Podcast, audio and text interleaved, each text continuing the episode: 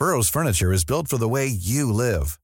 From ensuring easy assembly and disassembly to honoring highly requested new colors for their award-winning seating, they always have their customers in mind. Their modular seating is made out of durable materials to last and grow with you. And with Burrow, you always get fast, free shipping.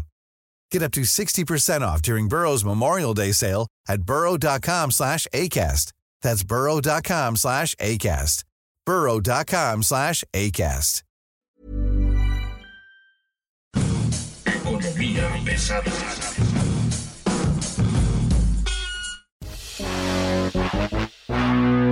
Señoras y señores, muy buen día. Mi nombre es Luis Carriles, arroba Luis Carrujos. Desde aquí estamos escuchando los tambores de guerra. Hoy tenemos con nosotros a Carlos López John, director de Tendencias Económicas. Carlos, que sabe de muchas cosas y hoy nos puede hablar del tema que nos tiene que empezar a preocupar hacia el invierno de este año el próximo. Estamos hablando de que realmente noviembre, diciembre, enero, febrero se pueden convertir en una verdadera pesadilla por muchas razones el tema principalísimo, esto que está ocurriendo en Medio Oriente, que va a repercutir en precio de petróleo, inflación, presión, una época de pánico, digamos, sobre los factores económicos y por supuesto le va a pegar al sistema en general, pero por ejemplo en el caso de México yo veo la posibilidad de una recesión, incluso, ¿no? Ya muy, muy marcada, dado que la economía no se ha recuperado como esperábamos después de la pandemia y a nivel mundial pues también podría haber algo así y sí una adaptación, por supuesto, derivada de una tasa de interés muy alta. Carlos, ¿cómo estás? Muy buen día.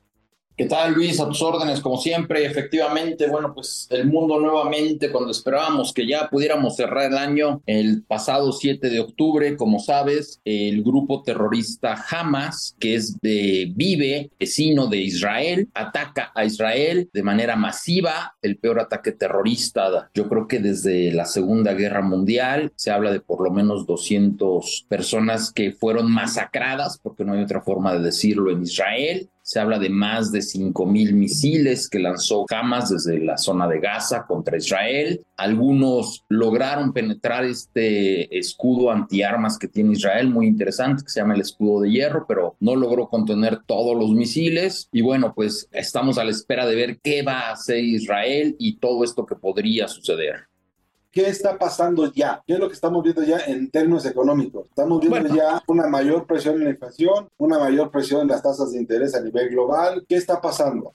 Bueno, hay que señalar que en este momento estamos con muchas expectativas, con mucha incertidumbre sobre lo que está pasando eh, y por eso los mercados reaccionan de esta forma. ¿Cuáles son los antecedentes que llevan a tanta incertidumbre? En 1973, el 6 de octubre precisamente, Egipto y Siria atacan a Israel en la guerra del Yom Kippur para tratar de recuperar en ese momento territorios que Israel había tomado en la guerra de los seis días de 1967. ¿Qué fue lo que pasó en ese momento? Bueno, pues que todos los países árabes decidieron apoyar a Egipto y Siria en esta guerra en contra de Israel, misma que duró un par de meses nada más. Y bueno, terminó con un cese al fuego que promovieron Estados Unidos y Rusia, pero en ese momento los precios del petróleo se fueron al cielo. Y en ese momento el mundo cambió porque se dio cuenta que los árabes controlaban una cantidad muy importante del petróleo. La Organización de Países Exportadores de Petróleo, la OPEP, que no tenía ningún sentido, ya empezó a figurar y nos dimos cuenta que el mundo necesita petróleo. Entonces hoy la gran incertidumbre, la gran expectativa es qué van a hacer los países petroleros si Israel decide invadir Gaza, que es su objetivo, ¿no? Netanyahu, el primer ministro de Israel, ha dicho, vamos a invadir Gaza. ¿Y por qué hay tanta preocupación? Bueno, pues porque Gaza no es Israel. Es como si en este momento un grupo terrorista en Sonora atacara a Estados Unidos y Estados Unidos dijera voy a invadir México, pues para este, lavar mi honor, ¿no? Entonces, bueno, ¿qué va a hacer Israel? Uno, ¿cómo vas a atacar Gaza? Gaza es una zona que tiene dos millones de habitantes. No puedes mover a dos millones de habitantes. Si los mueves, pues evidentemente la gente de Hamas, los terroristas, se van a confundir entre la población civil. ¿Vas a atacar una ciudad y la vas a destruir? ¿Vas a matar a un millón de personas? Es una locura. Evidentemente, si cometieras ese genocidio, así como hoy el mundo está en contra de Hamas, bueno, pues el mundo árabe, todo el mundo se voltearía en contra de Israel. Probablemente entonces sí los países petroleros apoyarían a Palestina. Gaza es parte de, de Palestina. Y en consecuencia tendríamos estos problemas de incremento en el precio del petróleo. Ante tal incertidumbre, ¿qué es lo que ha pasado en los mercados financieros? Uno, el precio del petróleo que andaba sobre los 75 dólares, hoy anda sobre los 85 dólares. Evidentemente, si países petroleros quedan en medio de esta guerra, pues subirá por encima de los 100 dólares. Y ya sabemos que precios del petróleo por encima de 100 dólares, pues anuncian una recesión en el mundo porque sube mucho el precio de las gasolinas, sube mucho el precio del gas y evidentemente las personas tienen que gastar más en combustibles que en otros productos y tenemos una recesión.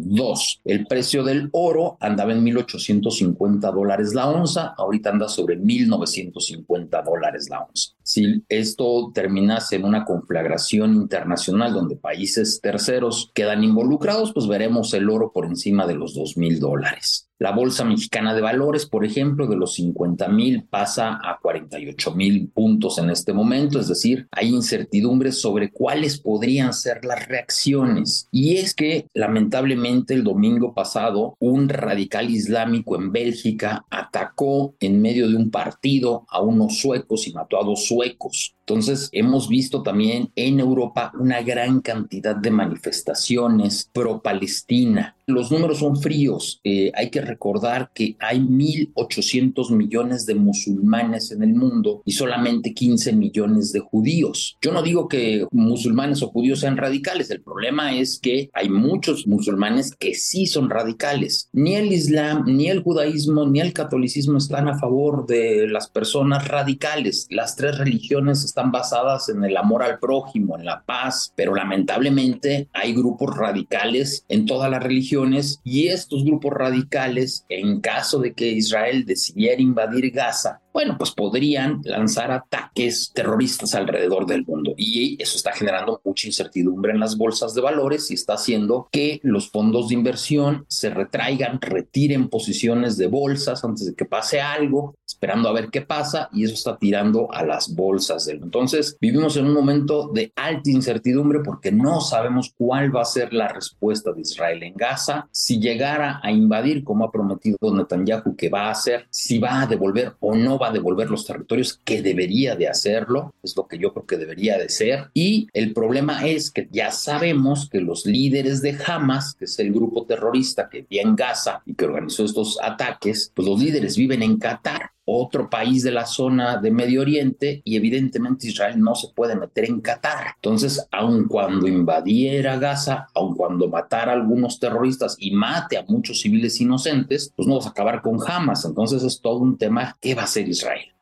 Ahora, estamos hablando de Qatar, el principal productor de gas que alimenta a Europa. Y está claro, ¿eh? hay muchas fotos de los líderes de Hamas en Qatar. Y además Qatar hay que recordar es gran amigo de Irán y es gran amigo de Estados Unidos, como que juega en medio de esto, como diciendo yo aquí soy la Suiza de Medio Oriente, ¿no? Aquí pueden vivir todos y nadie les va a hacer daño. Entonces, bueno, es un escudo para los líderes de Hamas y hay que recordar que también en bancos catarís es donde está el dinero que Estados Unidos le tiene congelado a Irán, como diciendo, mira, está en un país tercero, amigos, vamos a ser cuates. En Qatar se han llevado a cabo muchas negociaciones de Medio Oriente cuando hay problemas. Y bueno, ¿qué va a hacer Israel?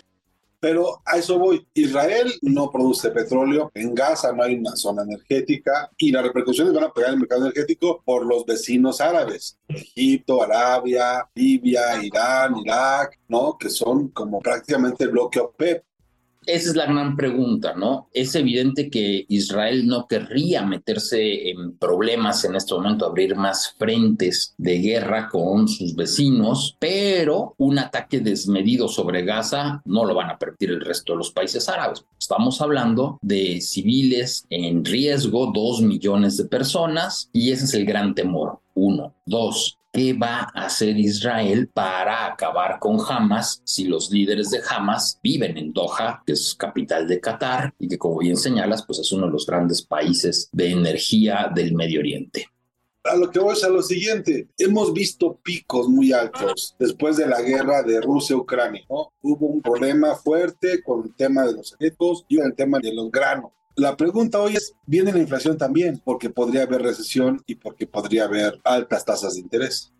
Ese es el tema. Vamos a poner dos escenarios. Si Israel de alguna manera logra tomar el control de Gaza sin que haya eh, pérdidas civiles y logra acabar con Hamas sin que los países petroleros de al lado se metan, el resto del mundo puede respirar tranquilo. De momento no habrá repercusiones. Pero si alguno de los países árabes considera que lo que Israel está haciendo no es lo correcto en términos de vecindad, de respeto a la comunidad musulmana, entonces vamos a tener problemas porque entonces los países árabes van a reducir su producción de petróleo, se van a meter a ese conflicto e Israel tendrá que atacar instalaciones estratégicas petroleras. Hoy, por ejemplo, te platico, que antes de estos ataques del 6 de octubre, Arabia Saudita e Israel y Qatar tenían pláticas muy avanzadas para llegar a grandes acuerdos de intercambio de tecnología, de financieros, de reabrir fronteras entre ambos países sin problemas, etcétera, etcétera ya estaba a punto de firmarse el acuerdo. Iba a ser un acuerdo muy importante en pro de la paz. ¿Qué pasó? Bueno, pasaron los ataques y ahorita, pues Arabia Saudita dijo, no hay más pláticas con Israel porque queremos ver cómo se va a comportar el que quiere ser nuestro aliado en tiempos de guerra con nuestros aliados, ¿no? Porque evidentemente Palestina, si bien es cierto, no es reconocida como un Estado por una gran cantidad de países, sí es reconocida como un Estado para toda la comunidad árabe. Y además hay que señalar otra cosa. Eh, lamentablemente, así como hay grupos radicales en el Islam, deleznables, como el caso de, de Hamas, también hay grupos radicales judíos y los ultranacionalistas eh, se aliaron con el primer ministro Netanyahu para darle fuerza a Netanyahu para que pudiera llegar al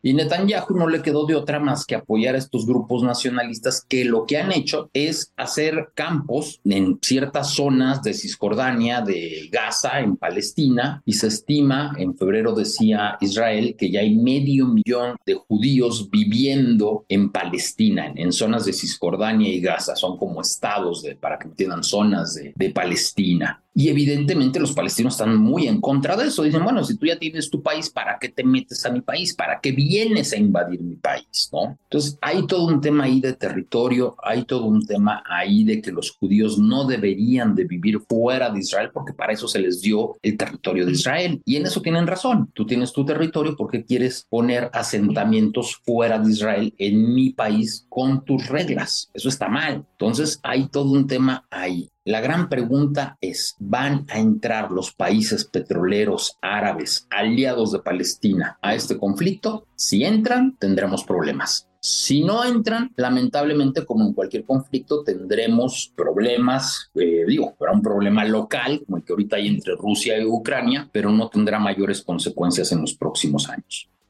Joe Biden se fue Medio Oriente, está en Israel. Joe Biden se está jugando algo con la visita a Israel. Sí, por supuesto. Joe Biden sabe perfectamente bien que si los países árabes se enojan con Israel y reducen la cantidad de petróleo que venden en el mundo, lo que va a provocar eso son muy elevados precios del petróleo, se van a ir a 120 dólares, la gasolina en Estados Unidos se va a ir a 5 o 6 dólares el galón y Biden se puede despedir de su reelección.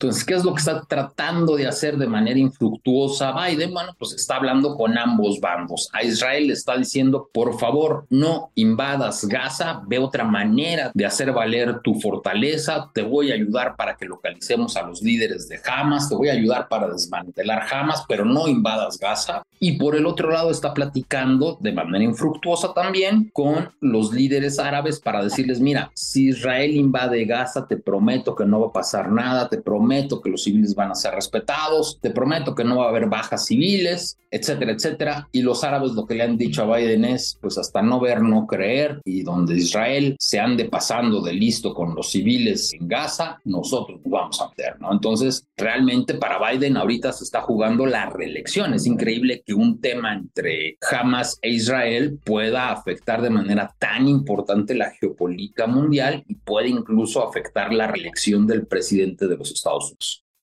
Te preguntaba yo, en el caso de México, las tasas de interés ya están muy altas por diferentes razones. ¿Tú ves que se vayan a mantener en ese curso por la guerra? ¿Tú crees que lo que esté pasando en Israel le vaya a pegar a las tasas de interés?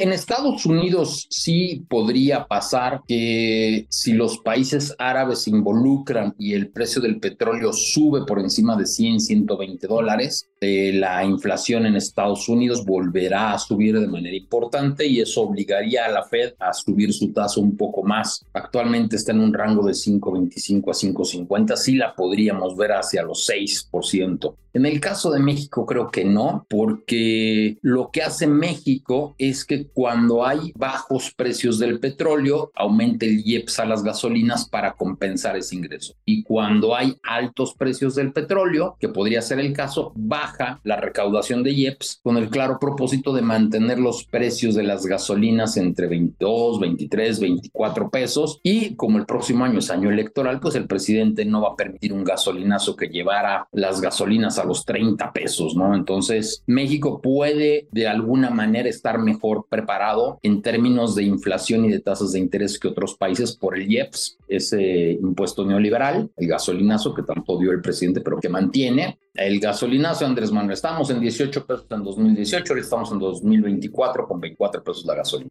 Bueno, el, precio del petróleo está un poco más alto, andamos sobre los 80 dólares la, la mezcla mexicana. Eh, para México las mayores afectaciones por un conflicto de esta naturaleza, bueno, por un lado es inflación, sí, porque al subir el precio del petróleo sube el precio del gas y el gas, como lo hemos platicado, es muy importante en una gran cantidad de procesos. Se utiliza gas para para pan, pero también para producir acero, cemento, materiales de construcción, cualquier cosa que necesite un horno requiere gas, ¿no? Entonces, si sube el gas, subirá la inflación. Evidentemente, si Estados Unidos o el mundo cae en recesión, nuestras exportaciones van a caer porque pues, la gente va a empezar a comprar menos en todo el mundo y a partir de ahí, pues México podría verse muy afectado. Evidentemente, subirán los precios de muchas cosas. El acero también requiere gas, entonces podrían subir los precios de los autos en Estados Unidos, eso haría que se compraran menos autos en Estados Unidos, eso haría que México exportara menos autos a Estados Unidos, ¿no? Entonces, a nadie le conviene esa situación. Otro punto importante será la incertidumbre, porque es evidente que Israel tiene un mayor poder militar que Palestina, que Hamas o que cualquier grupo terrorista de Medio Oriente, pero también es evidente que esos grupos sí podrán combatir a algunos este, radicales, a algunos militares en Israel, pero la otra forma en la que ellos van a responder, pues van a ser a través de ataques terroristas. Ya lo hicieron el domingo pasado. Y habrá algunos que les hagan caso y otros que no, pero con que uno o dos le haga caso y lleve a cabo un ataque terrorista en el mundo, pues eso va a generar mucha incertidumbre en 2024. Ya la semana pasada se tuvo que cerrar el Museo del Louvre en París por un aviso de bomba. En la semana por lo menos 10 aeropuertos en Europa han tenido que parar operaciones para ver si no hay bombas adentro de los aeropuertos, adentro de los aviones. Entonces, un ataque terrorista que sería la manera en que los grupos radicales islamistas responderían, pues generaría mucha incertidumbre en 2024 y sí, como lo ha hecho algunos gobiernos de Europa que han elevado los semáforos de alerta de posibles ataques terroristas, pues el mundo también tendrá que elevar esos semáforos de alerta, ¿no?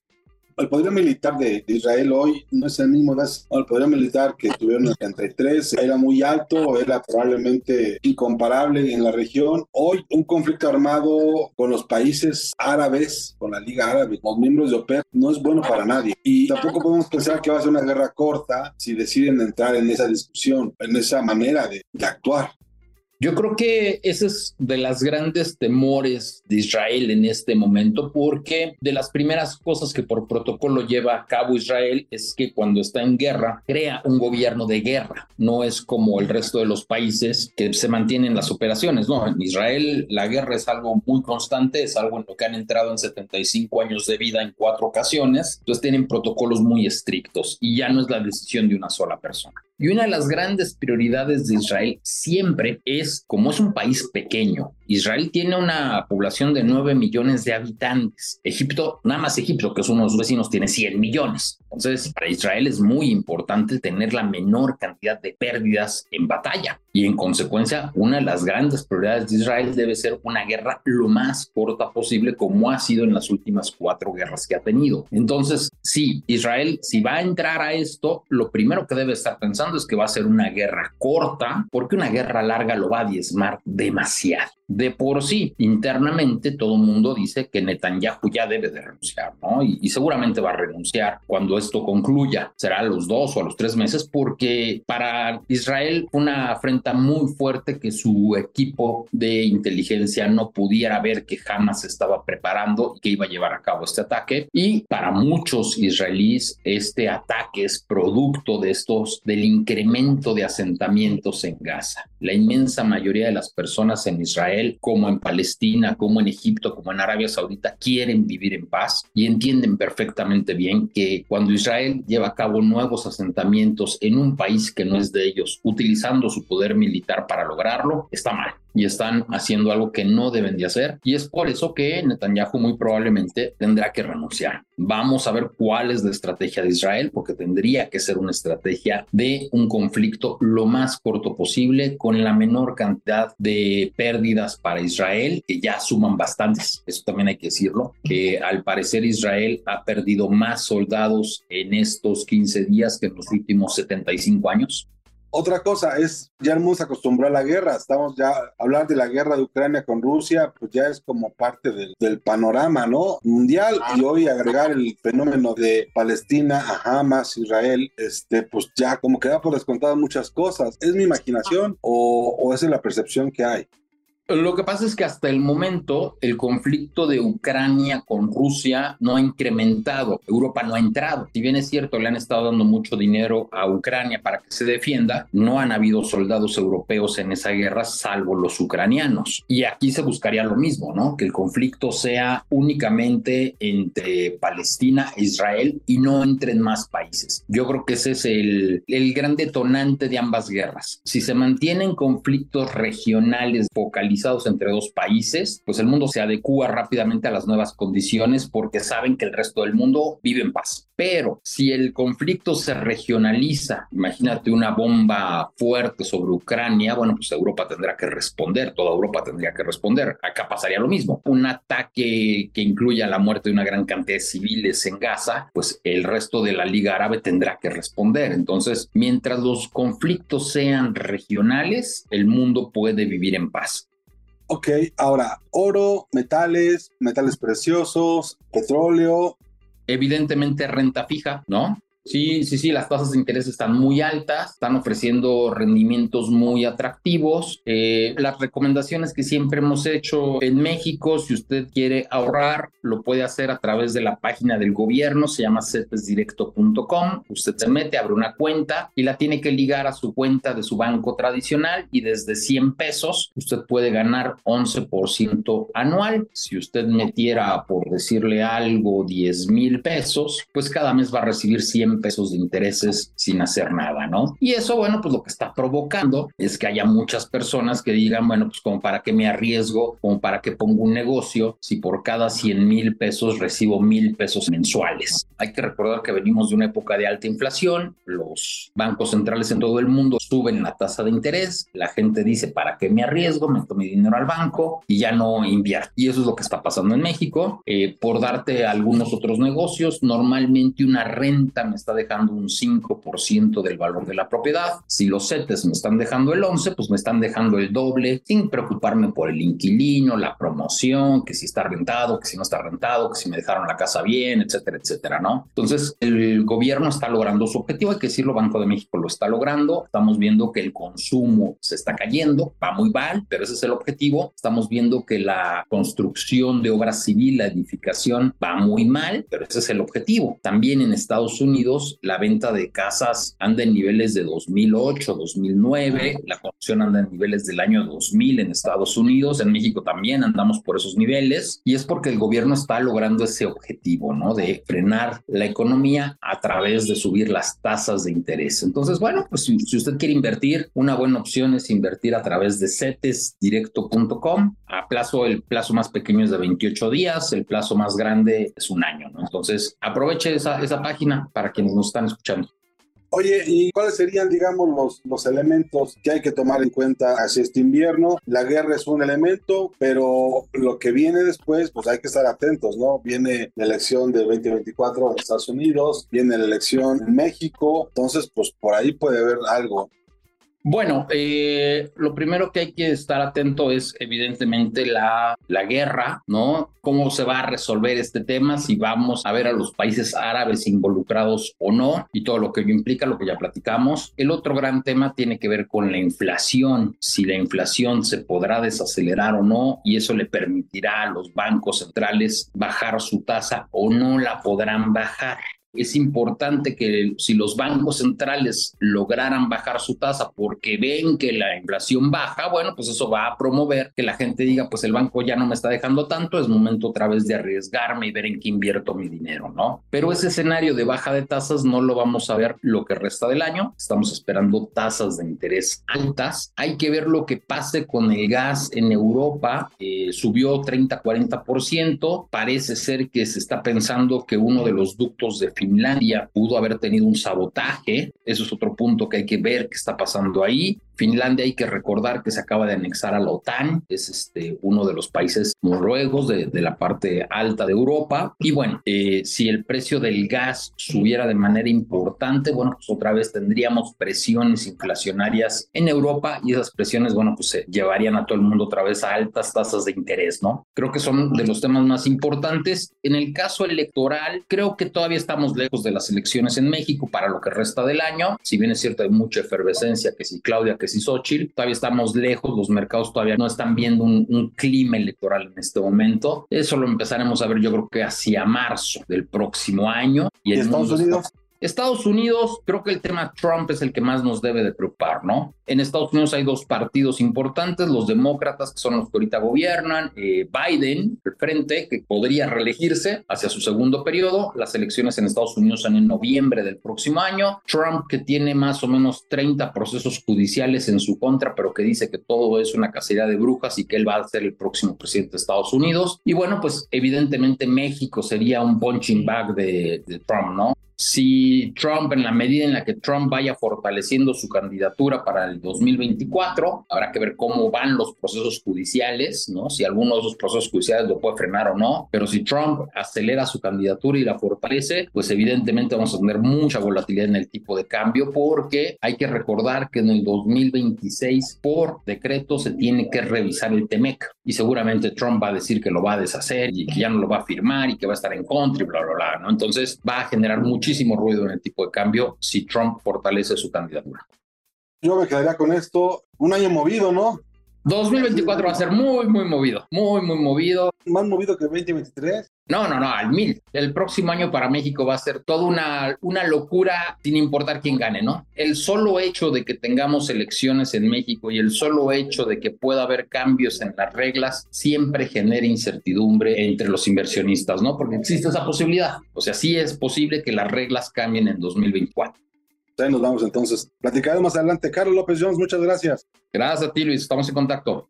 Pues esto fue Economía Pesada. Muchas gracias por estar hoy con nosotros. Es un tema bastante, bastante complejo y creo que Carlos López Jones lo explicó de una manera increíblemente sencilla. Muchas gracias, Carlos. Muchas gracias a ustedes. Nos vemos la próxima semana.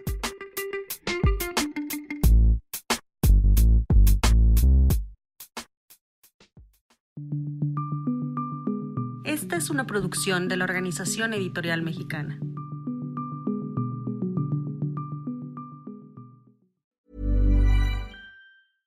Imagine the softest sheets you've ever felt. Now imagine them getting even softer over time. That's what you'll feel with Bowl and Branch's organic cotton sheets. In a recent customer survey, 96% replied that Bowl and Branch sheets get softer with every wash. Start getting your best night's sleep in these sheets that get softer and softer for years to come. Try their sheets with a 30-night guarantee. Plus, get 15% off your first order at bowlandbranch.com. Code BUTTERY. Exclusions apply. See site for details.